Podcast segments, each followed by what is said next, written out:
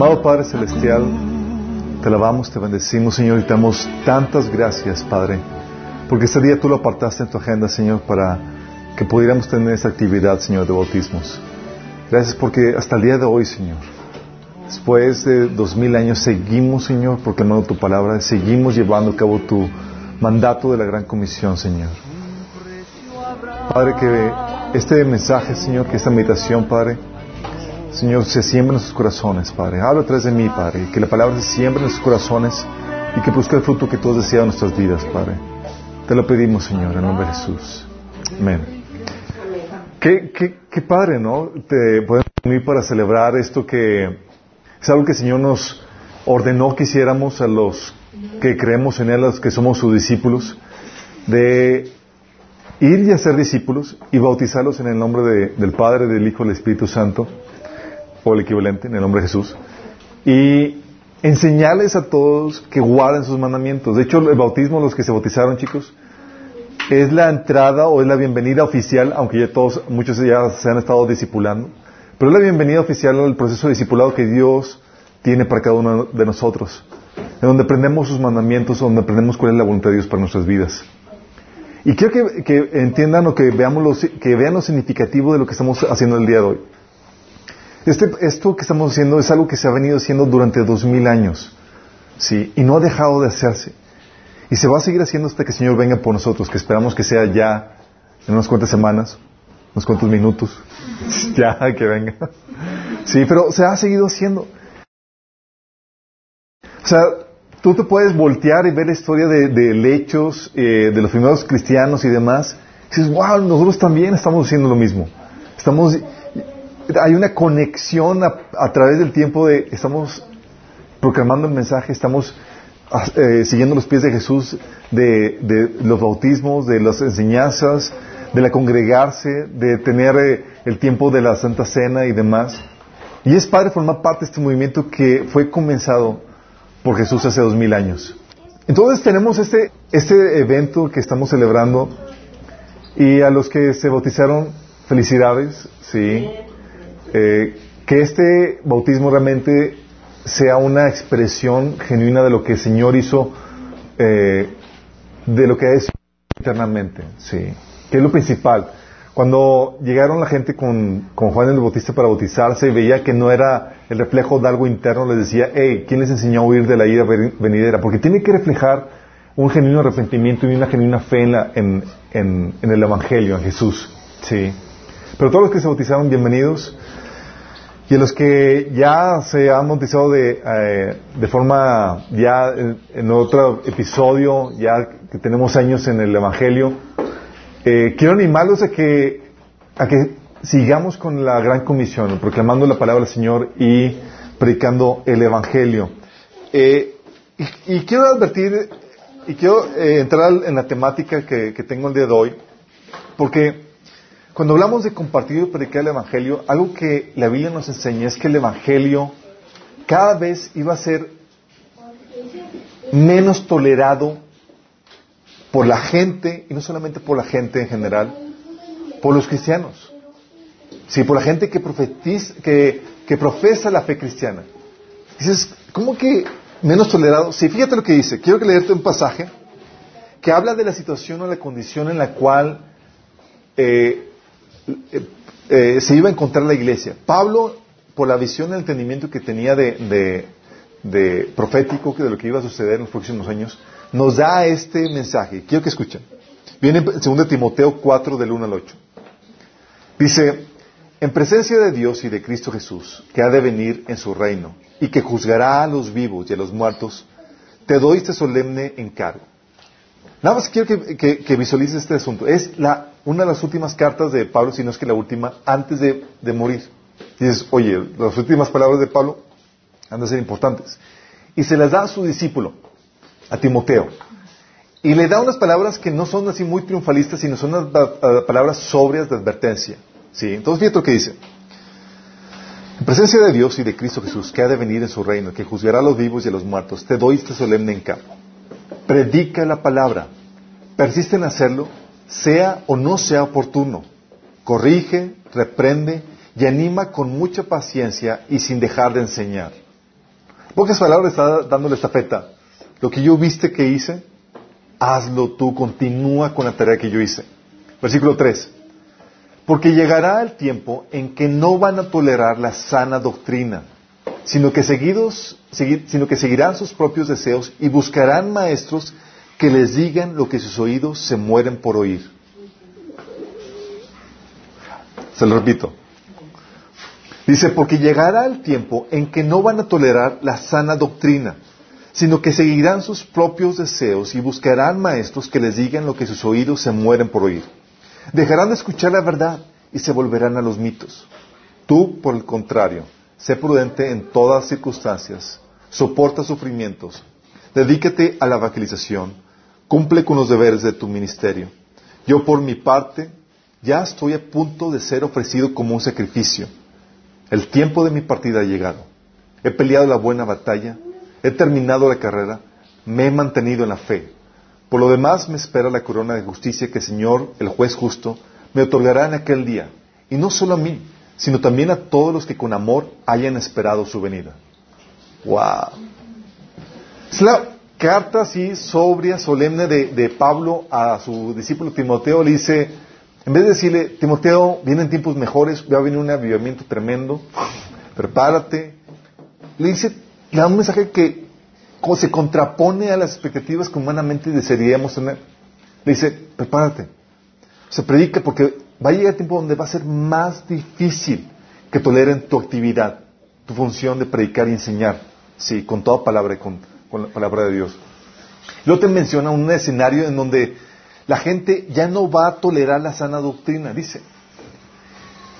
No va a tolerar la sana doctrina y dice que se van a apartar para escuchar eh, eh, en pos de maestros que les digan lo que, lo que ellos quieren escuchar. Sí. en otra versión dice lo que, eh, sus, lo que quieren escuchar en sus concupiscencias, que son los malos deseos de la carne. Y se dices, oye, pero ¿por qué? ¿Sí? ¿Por qué no van a soportar la sana doctrina? ¿Por qué dice Pablo tremendas palabras? ¿Sí? El Evangelio que, todos hemos aceptado aquí, que nos ha dado vida eterna, que nos ha dado eh, la salvación, el perdón de pecados y el privilegio de conocer a Cristo, ¿por qué dicen Pablo que no van a soportarlo? Todos aquí estamos agradecidos porque hemos recibido el regalo de la vida eterna. Nos salvó de una situación, de una condición donde estábamos muertos en nuestros pecados, separados de Dios, sin esperanza y sin Dios en este mundo. Y llega el mensaje que nos da el perdón de pecados, vida eterna y esperanza, no solamente para esta, vida, sino para la vida eterna. Sí. Y éramos reos caminos a, la perdición eterna y Dios nos salvó. ¿Qué, ¿Por qué no, tiene, qué no tiene de atractivo este mensaje? ¿O por qué no lo toleraría? La verdad es que el mensaje del Evangelio, la sana doctrina, en todo su, en su completo mensaje, no es atractivo este mundo. Y es algo que quiero que entiendas. Sí. No es atractivo porque lo que hace este mensaje es que te invita a cambiar tu pasada manera de vivir. Quiero que entiendas, estamos hablando de, es una invitación a un cambio en la forma en la que has estado viviendo. No solamente es un mensaje que te trae buenas nuevas, es un mensaje que, te, que cambies para recibir esas buenas nuevas. Efesios 4, del 22 al 24, te pone una idea más clara de cómo se transmite este mensaje, con este, este proceso de cambio que Pablo te dice. Fíjate lo que dice Pablo en este pasaje. En cuanto a la pasada manera de vivir, despojaos del viejo hombre, que está viciado conforme a los deseos engañosos, y renovaos en el espíritu de vuestra mente vestidos de nuestro, del nuevo hombre, creado según Dios, en la justicia y en la santidad de la verdad. Fíjate que, el mensaje de, Pablo dice, hey, en cuanto a la pasada manera de vivir, despójense del viejo hombre, que está plagado, viciado de deseos engañosos. ¿Sí? En pocas palabras te está diciendo, hey, la forma que vivías antes de conocer a Cristo está mal y necesitas cambiar. Y los deseos que tú tienes y que tú has tenido, los anhelos que tú has tenido, como estaban, estaban, estabas fuera de Cristo, apartado de Cristo, están desviados y tienen que cambiar. ¿Sí? Dios quiere poner nuevos deseos. Y ese mensaje de cambio, chicos, implica un morir a esos malos deseos. implica cambiar tus antiguas formas en que hacías las cosas. ¿sí? Implica un cambio de prioridades. Colosenses 3, del 1 al 2, fíjate lo que dice Pablo en cuanto al cambio de prioridades. Dice, ya que han resucitado con Cristo, busquen las cosas de arriba donde está Cristo sentado a la derecha de Dios. Concentren su atención en las cosas de arriba, no en las de la tierra, pues ustedes han muerto y su vida está escondida con Cristo en Dios. ¿Te das cuenta? Y esto, esto es importante porque es lo que simbólicamente sucedió en el bautismo. Ustedes murieron con Él y han resucitado con Cristo al ser levantados en el, en el bautismo. Y ahora el, se espera un cambio de prioridades. ¿sí? Ya no buscamos las cosas terrenales. Nuestra prioridad no es la vida de este mundo. Nuestra prioridad ahora se convierte en las cosas celestiales, la agenda de Dios, su reino. ¿sí? Y lo que nos espera cuando Él venga. Y esa se convierte en nuestra mira. Esto hasta ahorita suena muy bien, pero todo esto implica negación personal. Eso implica restringir, limitarte, sacrificar cosas que tú quisieras, pero que el Señor te enseña que ya no están bien. Implica una negación. Mateo 16, 24 lo ponía Jesús de esta forma. Luego dijo Jesús a sus discípulos, si alguien quiere ser mi discípulo, tiene que negarse a sí mismo, tomar su cruz y seguirme. ¿Sí sabes lo que implica negarse a sí mismo? A veces has tenido la situación al deseo de hacer algo y te limitas o te restringes. Eso es negarse. Es sacrificar deseos, anhelos, cosas que tú quisieras tener ahorita por la causa de Cristo. ¿Sí? Y tomar la cruz y seguirlo implica morir a ti mismo. ¿Sí? Y dices, oye, no me ha pasado. Tal vez porque estás comenzando en tu camino cristiano, pero inevitablemente la experiencia de todo verdadero creyente es que va a implicar un morir a ti mismo. A veces llegamos con muchos deseos, anhelos y demás y decimos, Señor, todo esto es lo que yo quiero que tú me ayudes a hacer, son las cosas y deseos que, que tengo para mi vida. Y dices, ah, ok, vamos a cambiar todo eso, hijito. Sí. Señor cambia cosas. Luego empieza a modificar patrones, deseos y te enseña a morir a tu voluntad, a ti mismo, para vivir para la voluntad de Cristo. ¿Sí? Y no porque seamos masoquistas, sino porque sabemos que la voluntad de Cristo es lo mejor para nosotros.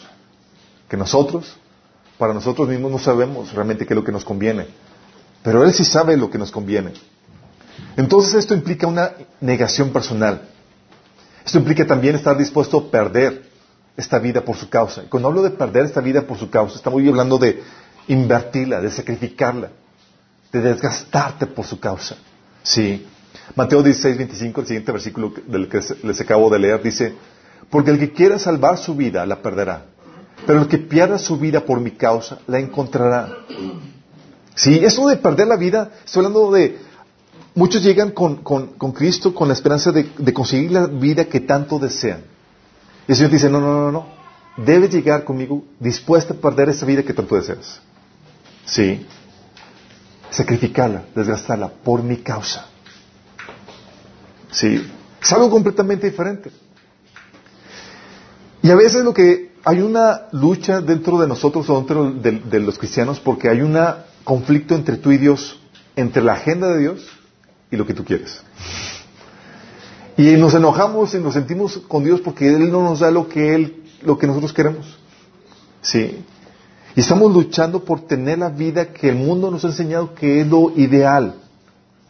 Pero volvemos a lo mismo. Son los deseos engañosos que operan del viejo hombre. El Señor quiere cambiarlos para que puedas vivir los deseos de Dios. Sí. Entonces, estamos hablando de dispuesto a perder, a sacrificar tu vida. El mensaje que hoy en día tú escuchas en el mundo y aún dentro de muchos ámbitos cristianos es que disfruta esta vida. Y el mensaje de Cristo siempre ha sido desde el inicio, invierte esta vida. 50, 70, 80 años que vivas aquí no se van a comparar en nada con una eternidad. Si te está diciendo, está dispuesto a sacrificar esto, tu tiempo, tus recursos, tus habilidades por mí. Y vas a tener a cambio la vida eterna. Imagínate todos esos proyectos que tienes, todo eso que, deseas hacer. El Señor dice, vas a tener una eternidad para hacer eso y más. ¿Sí? y en un estado de perfección.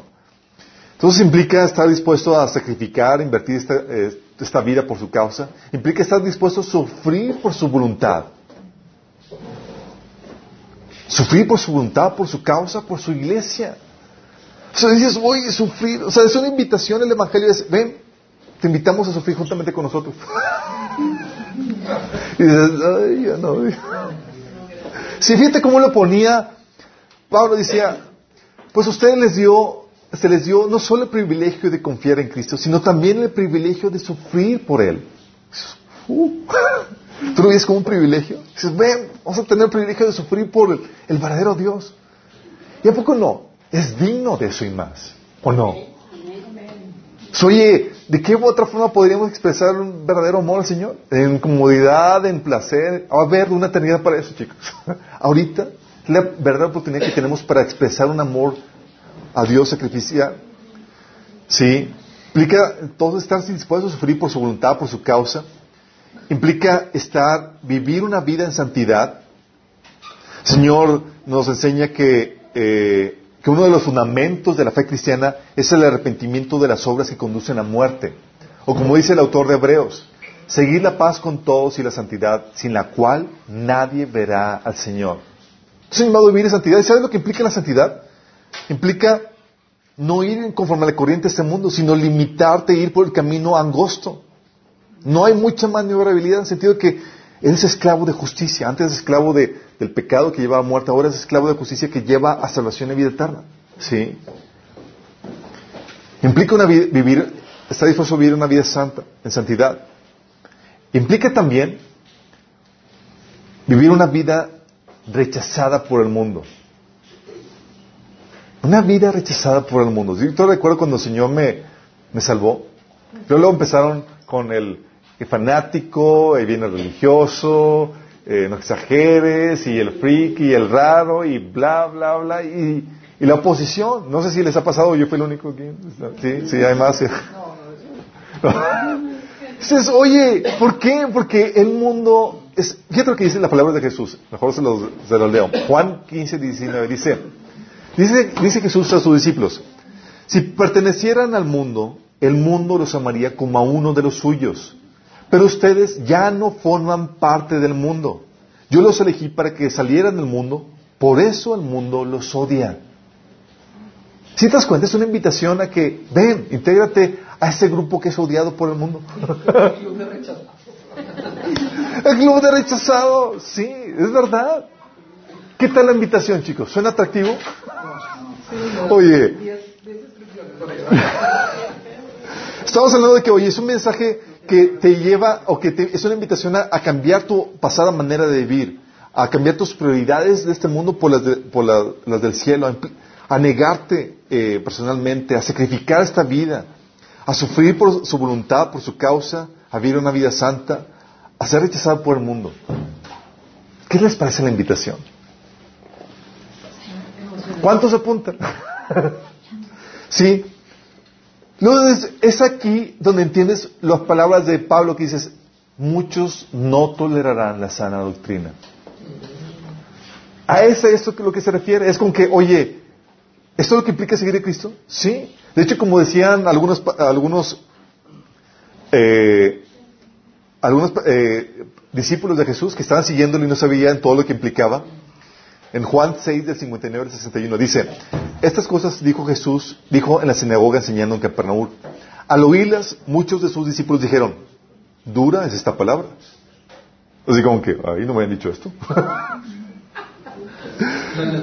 y lo dice, ¿quién les puede oír?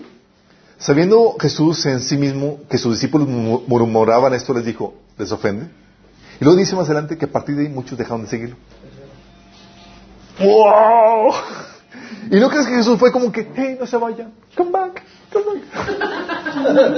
tipo Titanic. No, nada de eso. Fue como que, de hecho, llega con sus discípulos y les pregunta, ¿ustedes también se quieren? Sí. Porque déjame decirte esto. Jesús no viene en un plan de, de que tú le vengas a hacer un favor. Él no viene con que, ah, ven, acompáñame, yo pues, estoy solito. No. Él no viene en plan de que, de, hacer, de, que le hagas un favor. Él viene aquí por tu beneficio.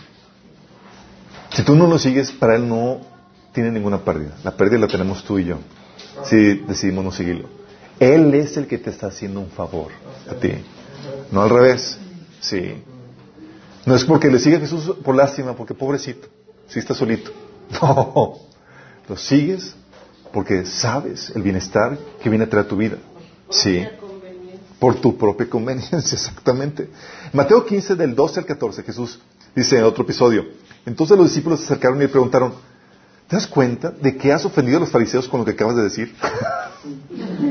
o sea, Jesús hablaba sin pelos en la, en la lengua, como dice. Sí, directamente, um, sí. Por eso, de, hecho, he escuchado a algunos pastores que dicen que si Jesús predicara en alguna iglesia hoy en la ciudad, sería de las iglesias más chiquitas de la ciudad, porque pocos tolerarían su palabra. Sí. Jesús contestó, toda planta que no fue plantada por mi Padre Celestial será arrancada de raíz. Así que no les hagan caso. Son guías que conducen a los ciegos, y si un ciego guía a otro ciego, los dos caerán en una zaja.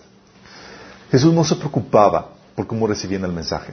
Los que habían de ser salvos iban a reaccionar correctamente al mensaje, iban a recibir la salvación y la vida eterna. Pero eso no quita, o Jesús no bajaba el nivel de dureza del mensaje para hacerlo más atractivo. No fue como que, ah, se ofendieron, ah, chicos, sorry, pero no se vayan, escuchen, vamos a tener la siguiente reunión, nos acompaña la siguiente campaña evangelística. No, no bajaba el nivel. Es así son las cosas. ¿Sí? Y es ahí donde entiendes lo que dice Pablo. Dice, oye, no van a tolerar la sana doctrina, este mensaje con todo el sacrificio y la dureza que implica, la incomodidad que implica, la gente ya no lo iba a aceptar o no lo iba a recibir. ¿Sí? Si iba a cambiar a una iglesia o una, con maestros que les dijeran algo que sea más, más atractivo, más ameno que este mensaje. Oye, pero si es tan duro el mensaje, ¿por qué lo aceptamos nosotros? Digo, ¿somos masoquistas? Digo, nada que ver, ¿no? Yo no estoy aquí porque sea masoquista, pero sin embargo, lo aceptamos porque sabemos que nuestra esperanza no es solo para este mundo, sino principalmente para la vida que viene. Sabemos que esta vida es efímera. No sé tú, pero yo quiero vivir para siempre. Sí. 1 Corintios 15 y 19 dice Pablo, y si nuestra esperanza en Cristo es solo para esta vida, somos los más dignos de lástima de todo el mundo. ¿Por qué? Porque sí, seguir el principio de Dios te va evitar muchas problemáticas en esta vida, pero no te las va a quitar todas. La injusticia, la maldad, eh, las, eh, eh, los accidentes, la enfermedad, aflicciones en esta vida las vas a tener. ¿Sí? Y la esperanza que viene de traer Cristo no es tanto para esta vida. Sí, va a traerte, va a minorar los efectos negativos del pecado, pero principalmente es para la vida que viene. Sí. Y nosotros que vemos eso decimos, oye, una vida efímera versus una eternidad en gloria y esplendor y con todo, no tiene comparación. Romanos 2, 6, 7 por eso dice que él, él pagará a cada uno conforme a sus obras. Vida eterna a los que perseverando en hacer bien buscan gloria, honra e inmortalidad. Seguimos al Señor estamos dispuestos a pagar ese sacrificio, chicos. Porque en teoría buscas gloria, honra e inmortalidad. Es decir, en teoría, porque eres una persona ambiciosa y sabia y sabes escoger lo mejor. Sí. No somos masoquistas que, ah, sí quiero que sufrir. No, no, no. Por eso Jesús le decía, por eso Pedro le dijo a Jesús, Señor, nosotros hemos dejado, hemos dejado todo por seguirte. ¿Qué vamos a tener a cambio? Y Jesús, ah, Pedrito, muy bien. Sí. Y le empieza a explicar todo lo que va a tener a cambio. Sí. Y sabemos que Jesús tiene lo necesario para, para darnos lo que nos promete. Oye, si imagínate que yo te prometo que te vas a ser rico si me sigues y demás, y luego al final me voy aquí en camión porque no tengo ni siquiera para comprarme un carro. ¿Me creerías? Pues claro que no, ese tipo ni siquiera tiene para, para andar cómodamente. Y te voy a prometer que pues ni lo sigues. Pero sin embargo Jesús dijo y demostró que tiene lo, necesario para cumplir lo que dijo. Él dijo que ibas a resucitar y que ibas a gobernar con Él. ¿Y qué crees? Él resucitó. Él comprobó que tiene lo necesario para cumplir lo que te dijo. Sí.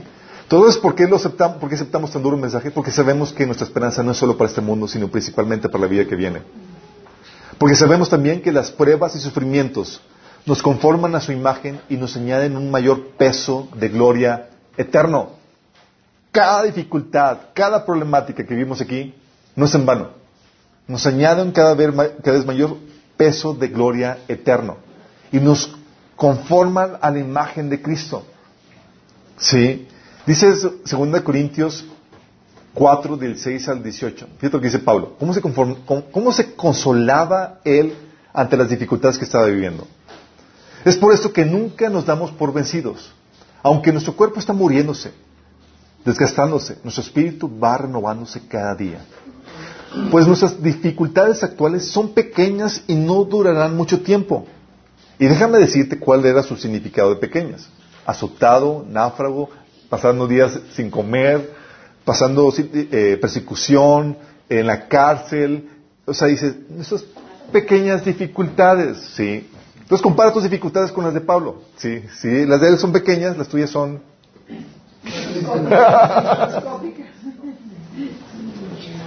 las tuyas son un chiste. Sí. Dice, pues nuestras dificultades actuales son pequeñas y no durarán mucho tiempo. Sin embargo, nos producen una gloria que durará para siempre y que es de mucho peso que las dificultades. Así que no miramos las dificultades que ahora vemos. En cambio, fijamos nuestra vista en cosas que no pueden verse pues las cosas que ahora vemos, las cosas que ahora podemos ver pronto se habrán ido, pero las cosas que no podemos ver permanecerán para siempre. ¡Wow! oye, me están diciendo que mi sufrimiento, y déjame decirte, que sufren tanto buenos como malos. Si dices, oye, me quiero apartar del camino de Dios para vivir una vida bien, ¿cómo quiera vas a sufrir? sí. Y al final vas a morir eternamente. Entonces, ah, sufren tanto los buenos como los malos. Pero los buenos en Cristo su sufrimiento les produce una gloria eterna. Y obra para su bien. Lo que hace Dios es que te, embellece, te hace más guapo, más hermosa. ¿Cómo? Cirugía plástica espiritual, chicos. Según Corintios 5, del 3 al 5, dice, también nos alegramos al enfrentar pruebas y dificultades. Fíjate por qué. Porque sabemos que nos ayudan a desarrollar resistencia. La resistencia desarrolla firmeza de carácter. Y el carácter fortalece nuestra esperanza segura de salvación. Y esa esperanza no acabará en desilusión, pues sabemos con cuánta ternura nos ama Dios, porque nos ha dado el Espíritu Santo para llenar nuestro corazón con su amor. Fíjate cómo desarrolla la persistencia y el carácter, o sea, la imagen de Cristo en tu vida. ¿De qué otras maneras se podrían desarrollar? Las, las tribulaciones, las dificultades son como el horno que cuece la vasija para que pueda estar lista para usarse. ¿Sí? Y es lo que Dios hace contigo. Te pule, te desarrolla con las dificultades que enfrentas en el día a día. Por eso es aquí donde dices que efectivamente la palabra de Dios es real, porque todo obra para bien a los que amamos a Cristo. ¿Sí? La bendición de Dios es tan fuerte en los que son de la familia de Dios, que dice Dios, aún lo que quieran hacer en tu contra y que logran hacerlo, yo lo voy a utilizar para tu bien, para tu gloria para tu bendición. Sí. Aún lo que quieran hacer en contra tuya. ¿Sí te das cuenta cómo opera esto? Esto es, es por eso que seguimos al Señor y estamos dispuestos a aceptar tan duro mensaje del Evangelio. También porque sabemos que la única oportunidad que tenemos para mostrar un amor sacrificial por Dios y su cuerpo, la iglesia, es ahora. Es la oportunidad que tenemos tanto tú como yo para mostrar genuino amor. Porque el genuino amor realmente se muestra cuando, cuando hay un sacrificio de tu parte. ¿Sí? Cuando realmente tienes que hacer algo que te, que te saque de tu zona de confort. Porque si amas solamente en tu zona de confort, cuando estás tranquilo, a gusto y no te cuesta nada, ¿cómo puedes saber realmente que amas? Pero si te cuesta, puedes saber que hay un genuino amor, que estás realmente dispuesto a sacrificar algo. ¿Sí? Filipenses 1.29 dice, pues a ustedes se les dio no solo el privilegio de confiar en Cristo, sino también el privilegio de sufrir por Él. ¿Sabes? Es aquí donde es una de las constelaciones que el Señor me ha traído últimamente. Porque cuando paso dificultades y demás, es como que, Señor, gracias por el privilegio de mostrarte cuánto te amo. Porque en medio de las dificultades y demás, persisto porque por amor a ti, Señor. Sí, persistimos en la fe. Es como que, Señor, gracias por, por permitirnos mostrar un poquito de amor por ti. Sí. O no solamente el amor por Dios. Sí. También el amor por el prójimo. ¿Sabes cómo decía Pablo esto?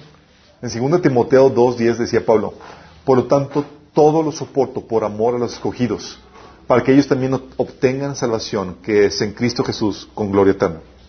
Y esto que dice, todo lo soporto. No dice, recibo privilegios por amor a los escogidos. No, todo lo soporto. Es decir, hay sacrificio de su parte. Y le decía, lo hago por amor. Lo hago por amor a los que van de ser salvos. Es la oportunidad, chicos. Por eso es lo que estamos viendo ahorita, cuando pasamos dificultades, problemas económicos, incluso enfermedad en ese momento. Nosotros entendemos que la razón por la cual todavía seguimos aquí, seguimos lidiando con las dificultades de vivir en esta vida presente, injusticias, enfermedad, eh, escasez y demás, es todo por amor, por los que han de ser salvos. Y es para manifestar el amor que tenemos a Dios el Padre, por lo que ha hecho por nosotros. Sí, es la oportunidad, es la única oportunidad. Cuando venga Señor, chicos, comodidad, placer, vida eterna, por la eternidad, sí. Ya no va a haber así como que dolor, ya no va a haber pecado, ya no va a haber injusticia, ya no va a haber sufrimiento. La oportunidad para manifestar esto es ahorita. ¿Y sabes qué pasa? que la medida de amor que tú hayas manifestado en esta vida va a determinar tu gloria por la eternidad. Sí. Por eso, muchas veces cuando sacrificamos tiempos, tiempos de descanso, recursos y demás, Dios, así como decía Nehemías, Señor, tómame esto en cuenta. Sí. Cada vez que hacía Nehemías algo, una acción y demás, Señor, ¿ya viste? Tómamela en cuenta. ¿Está mal eso? No, al contrario, estaba poniendo su vaso, Señor. Quiero que tú lo veas, no el mundo, no la gente, tú. Sí, lléname tú el vaso. Sí. Por eso sabemos que también entonces vemos que aceptamos tan duro un mensaje porque sabemos que nuestra esperanza no es de este mundo, sino para la vida que viene. Porque sabemos que las pruebas y sufrimientos nos conforman a su imagen y nos añaden un mayor peso de gloria eterno. Porque sabemos que la única oportunidad que tenemos para mostrar un verdadero amor es ahorita. Porque sabemos que también lo más importante, lo único que satisface, es tenerlo a Él. Es tenerlo a Él. Filipenses 3, de 7 al 9, dice Pablo estas palabras. Sin embargo, todo aquello que para mí era ganancia, ahora lo considero pérdida por causa de Cristo. Es más, todo lo considero pérdida por razón del incomparable valor de conocer a Cristo Jesús mi Señor. Por Él lo he perdido todo y lo tengo por estiércol, a fin de ganar a Cristo y encontrarme unido a Él.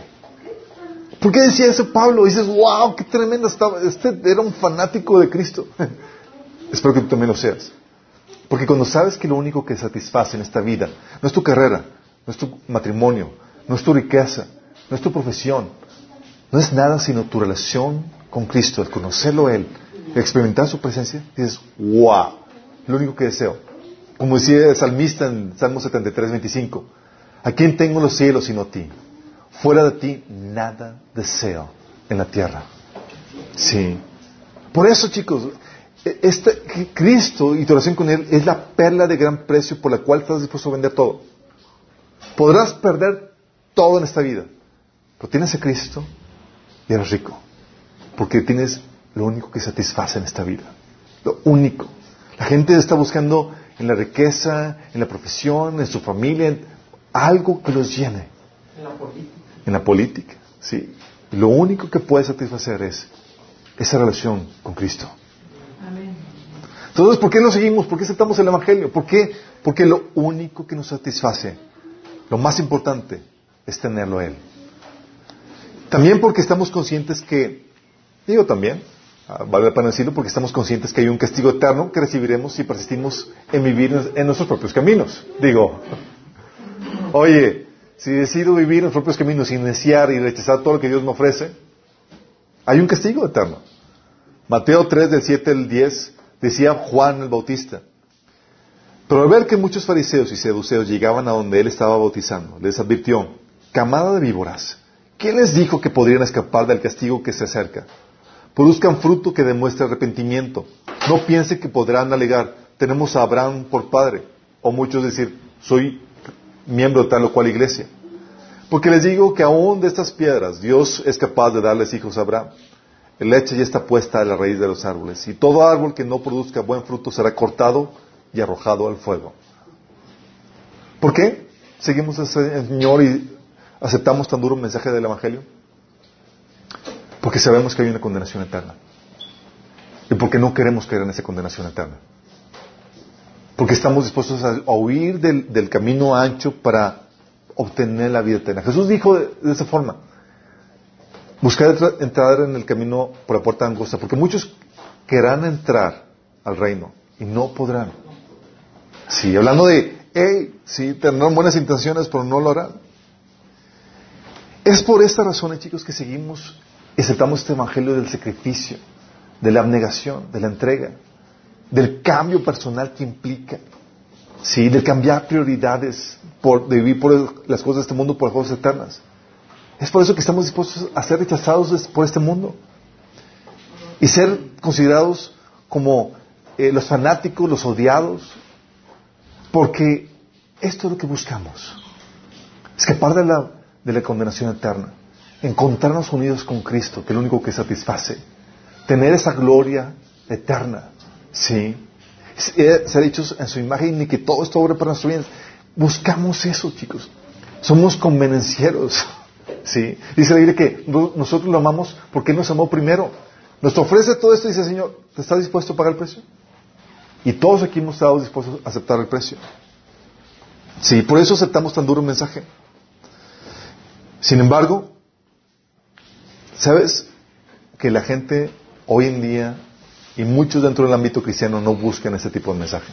Huyen de este tipo de mensaje. Cuando decimos, oye, tienes que cambiar, hermano, tienes que corregir esas cosas. Hasta se ofenden. Y muchos se ofenden. Sí. Cuando decimos, oye, hay que cambiar eso, hay que corregir estas situaciones. O cuando decimos, hermano, hay que estar dispuesto a sacrificar, incluso a, padecer alguna situación difícil por causa de Cristo. Y cuando hablan de sufrir por causa de la palabra, o sea, abortan la misión y, no están dispuestos. Hoy en día lo que la gente busca no es morir de sus deseos engañosos, sino la manera de alcanzarlos. La gente hoy en día no busca la regeneración de sus vidas, sino aumentar, no, no buscan la, muchos pastores y líderes no buscan regenerar, la regeneración de la gente, sino aumentar el número de congregantes. Y la pregunta es, no cuántas gentes realmente salvas hay en tu iglesia, sino cuántos congregantes hay. ¿Sí? ¿Y cuántos de ellos están ofrendando? ¿Sí? Hoy en día la gente no busca la santidad ni los estándares de Dios, sino una mediocridad espiritual la, mediocridad espiritual de una vida religiosa y terrenal. Tengo la finta de cristiano, tengo la finta de una vida que cumple los rituales, los requisitos, pero terrenal. No busco las cosas realmente de arriba. Nada más me conformo con, cumplir el requisito de ir a la iglesia, con mis rituales cristianos.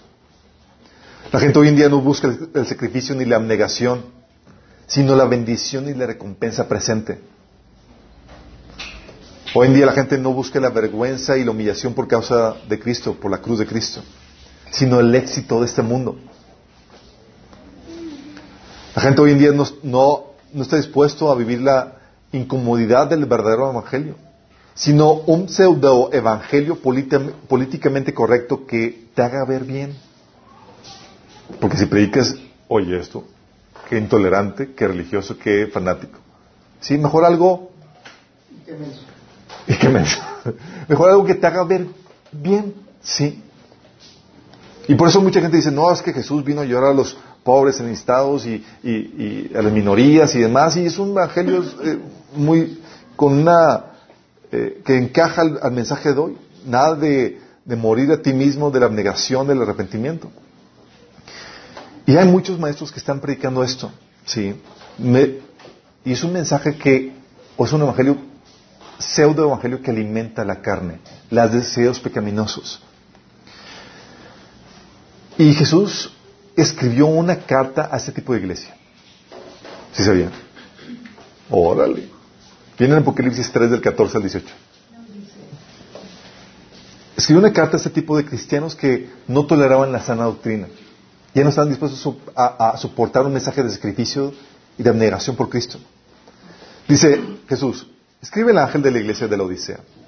Esto dice el amén, el testigo fiel y veraz, el soberano de la creación de Dios. Conozco tus obras, sé que no eres ni frío ni caliente. Ojalá fueras lo uno o lo otro. Por lo tanto, como no eres ni frío ni caliente, sino tibio, estoy por vomitarte de mi boca. O sea, guácala contigo. pocas palabras. Dice, dices, soy rico, me he enriquecido y no me hace falta nada, pero no te das cuenta de cuán infeliz, miserable, pobre, ciego y desnudo eres tú.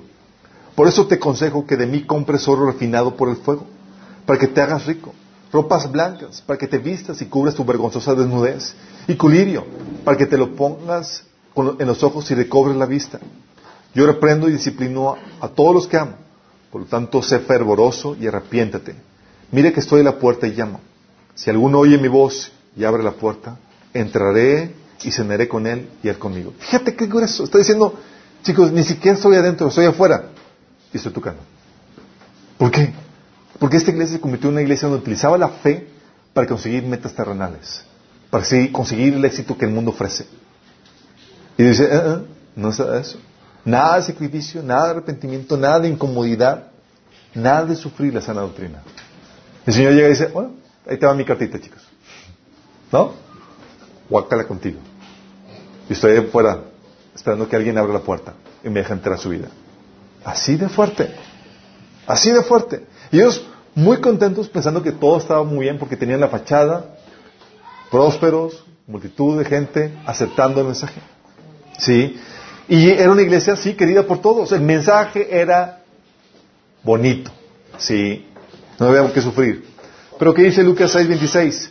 Dice, ay de vosotros cuando todos los hombres hablen bien de vosotros, porque así hacían sus padres con los falsos profetas. ¿Sabes qué hacían? ¿Cómo eran los, con los falsos profetas? Todos los querían y todos ah, iban con ellos. Pero los profetas verdaderos eran, cállate, no me digas más. Porque eran enviados por Dios para hacer sentir a la gente incómoda por el estilo de vida que estaban siguiendo. ¿Sí? ¿Qué va a hacer Dios contigo? Dios contigo te va a buscar sentir incómodo ante el pecado que estás practicando. Sí, no lo va a apachar. Los falsos profetas y demás van a hacerse de la vista gorda y van a hacer como que no pasa nada. Sí. Y Dios va a venir, Egipto, ven para acá y va a ponerle una llaga. dices, ay, sí. Es así como Dios opera. Y eso es importante, chicos, porque que entendamos, porque en nuestro deseo de atraer gente, podemos caer en ese diluir el Evangelio, el hacerlo no tan, no tan duro, sí. Si queremos, queremos que la gente se entregue y haga la oración con nosotros, y a muchas veces estamos dispuestos a sacrificar lo que eso implica. ¿Se acuerdan del episodio cuando Jesús llega, eh, cuando el joven rico llega con Jesús? Y dice, Señor, ¿qué tengo que hacer para tener la vida eterna? Dice, pues obedece los mandamientos. Sí. Y una pregunta capciosa de Jesús, era una respuesta capciosa para hacerle ver que nadie puede obedecer los mandamientos. Pero dijo, ah, pues yo he obedecido dos de estos. Y Dios le dijo, te falta una cosa. Vende todo lo que tienes y sígueme. El Señor le dijo a él eso porque tenía un ídolo, que era su, el dinero. Y le dijo ese Señor, y el joven rico se va, triste. Iba caminando alejándose de Jesús, y Jesús no fue para decirle, ok, ok, tal vez me la bañé, no vendas todo, la mitad. Sí, pero ven y sígueme. Sí, no, sí, oye, que eh, negociemos. ¿Cuánto, cuánto que estás dispuesto a ver? Pues tal vez las cosas viejitas, sí, pero nada que ver. Jesús no le bajó el precio. Jesús sabía eso y nosotros podemos caer en el error para atraer gente, para que se entregue a Cristo, de bajar la dureza que tiene el Evangelio. Sí. Y podemos tratar de hacérselos así, Evangelio en oferta. O tratar de maquillarlo para que se vea más atractivo. ¿Sí? Pero me decirte, el Evangelio es atractivo, chicos. No necesita ningún maquillaje de tu parte. Sí. Dios lo hizo hermoso. Por eso el Señor nos, enseñaba en 1 Timoteo 4, 16. Jesús le decía, digo, Pablo le decía a Timoteo, ten cuidado de ti mismo y de la doctrina. Persiste en ello. Pues haciendo esto te salvarás a ti mismo y a los que te oyeren. Fíjate que dice, persiste en la defiéndela, no la diluyes, no la cambies, no la maquilles, persiste en ello. Porque haciendo eso, te salvarás a ti mismo y a los que te oyeren. ¿Sí? Pero muchos para tratar de ganar más gente equivocadamente, queremos eh, queremos maquillar el mensaje. Sí. Y muchos lo hacemos con una buena motivación. Hoy vamos a ayudarle al Señor. Yo no necesito ayuda en ese sentido, chicos. Sí. Segundo de Corintios 2, del 15 al 16. Fíjate lo que dice Pablo con respecto a, a ellos mismos como ministros del Evangelio. Fíjate la, cómo es la reacción. ¿Sabes? Pablo se pone en un ejemplo como un perfume. Sí, con su mensaje del Evangelio. Dice que es una hermosa fragancia. Sí, pero fíjate cómo lo pone. Tiene dos partes. Dice en 2 Corintios 2 del 15 al 16. Nuestras vidas son la fragancia de Cristo que sube hasta Dios. Pero esta fragancia se percibe de una manera diferente para los que se salvan y los que se pierden. O sea, es un perfume que sube la presencia de Dios como un olor grato. Dice Pablo, ah, pero para, se percibe de forma diferente. Para los que se pierden, somos un espantoso olor de muerte y condenación.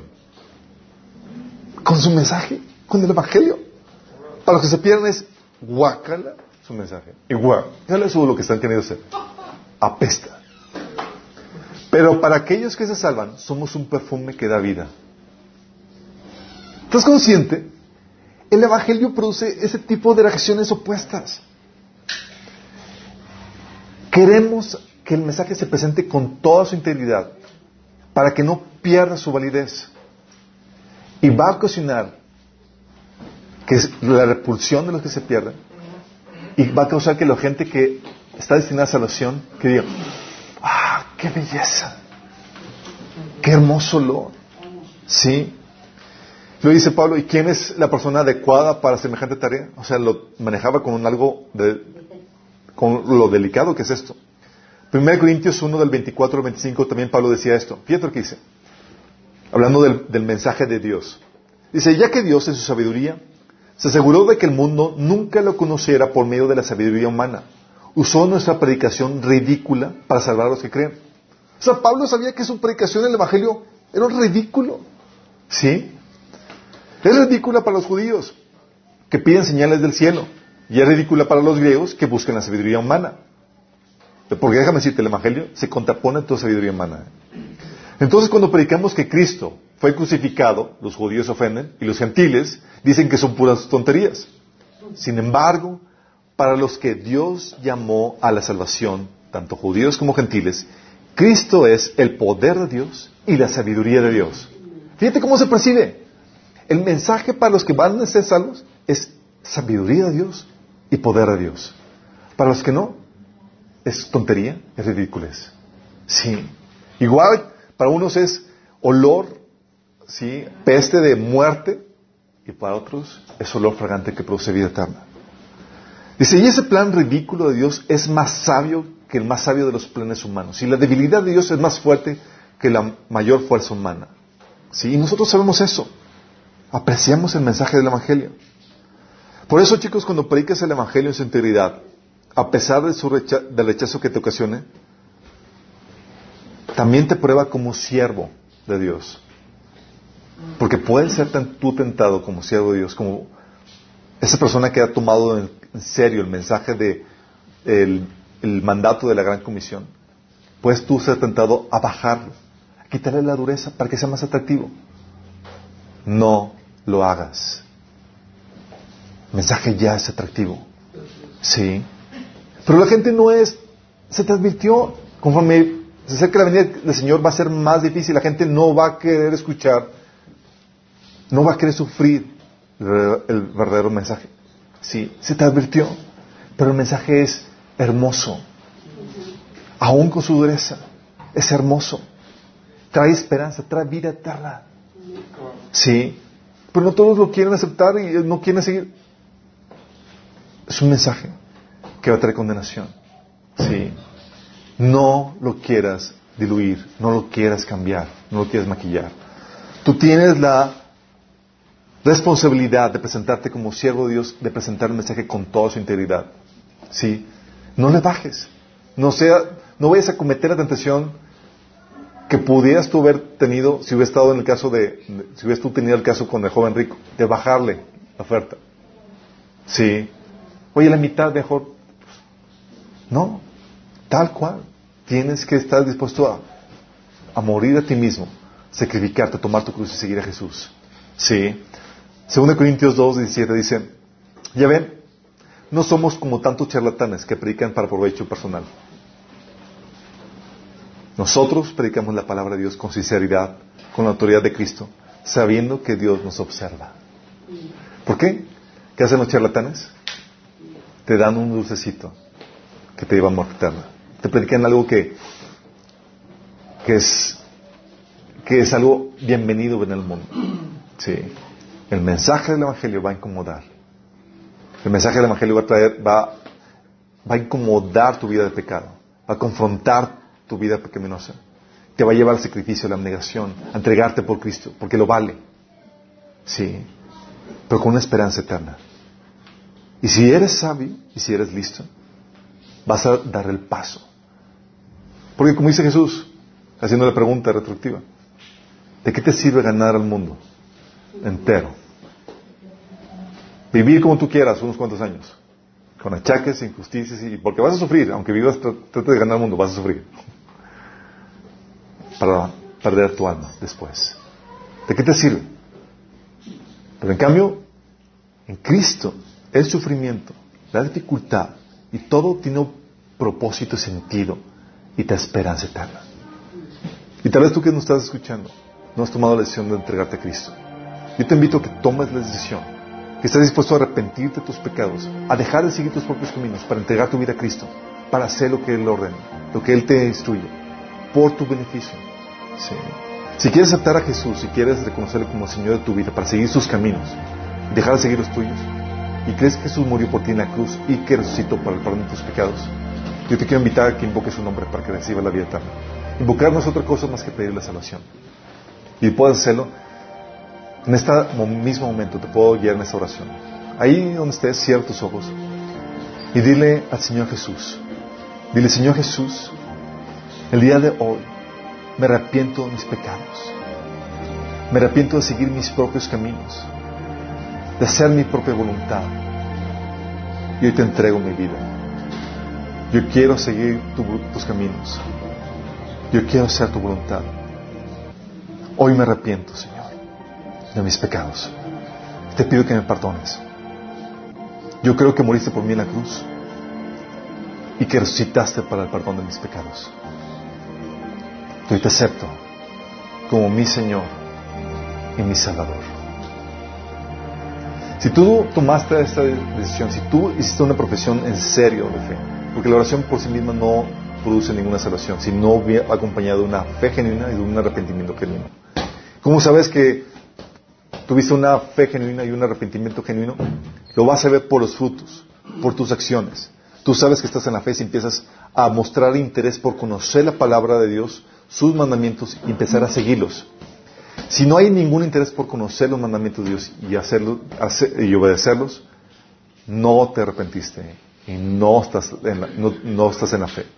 Pero si tomaste la, eh, la decisión de seguir a Jesús seriamente y tú vas a saber, eh, tú vas a saberlo porque vas a querer conocer su voluntad y empezar a hacer, empezar a obedecerla. Vas a empezar a leer la Biblia, empezar a obedecer eso, y empezar a congregarte. Y te invitamos a que busques una iglesia donde, donde estés y busques congregarte, sí, porque necesitamos el cuerpo de Cristo para eso. Y a todos los demás, chicos, El día de hoy conmemoramos dos mil años de la Gran Comisión, bautizando y siendo discípulos. Que, ese, esta conmemoración, chicos, nos recuerde que el mensaje del Evangelio es bello por sí mismo y que no tenemos que malbaratarlo para que la gente lo acepte. Sí, que se nos guíe a presentarlo en todo su interés, con todo lo que implica, aunque suene duro, aunque no lo tolere. Oramos. Amado Padre Celestial, Señor, nos presentamos delante de ti como tu iglesia, tu cuerpo, Señor. Tu iglesia, Señor, que es el estandarte de la verdad, Señor.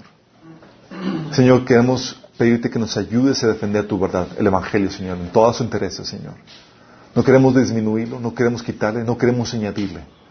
No queremos presentarnos como esos obreros charlatanes que buscan su beneficio personal y la fama de este mundo, Señor. Y hoy te decimos, Señor, que estamos dispuestos a sufrir, Señor, el mensaje del Evangelio. La humillación y lo que eso implique, Padre, por tu causa, Señor. Porque te decimos, Señor, que eres digno de eso y más, Señor. Señor, sabemos que pronto, Señor, recibiremos gloria y honor de tu parte, Señor. Y en ese entonces habrá sido demasiado tarde, Señor. Queremos hoy mostrarte, Señor, cuánto te amamos y cuánto estamos dispuestos a sacrificar y a sufrir por ti, Señor. Ayúdanos en este proceso, Señor. Que podamos ser siervos, Señor, fieles de ti y tu palabra. En nombre de Jesús.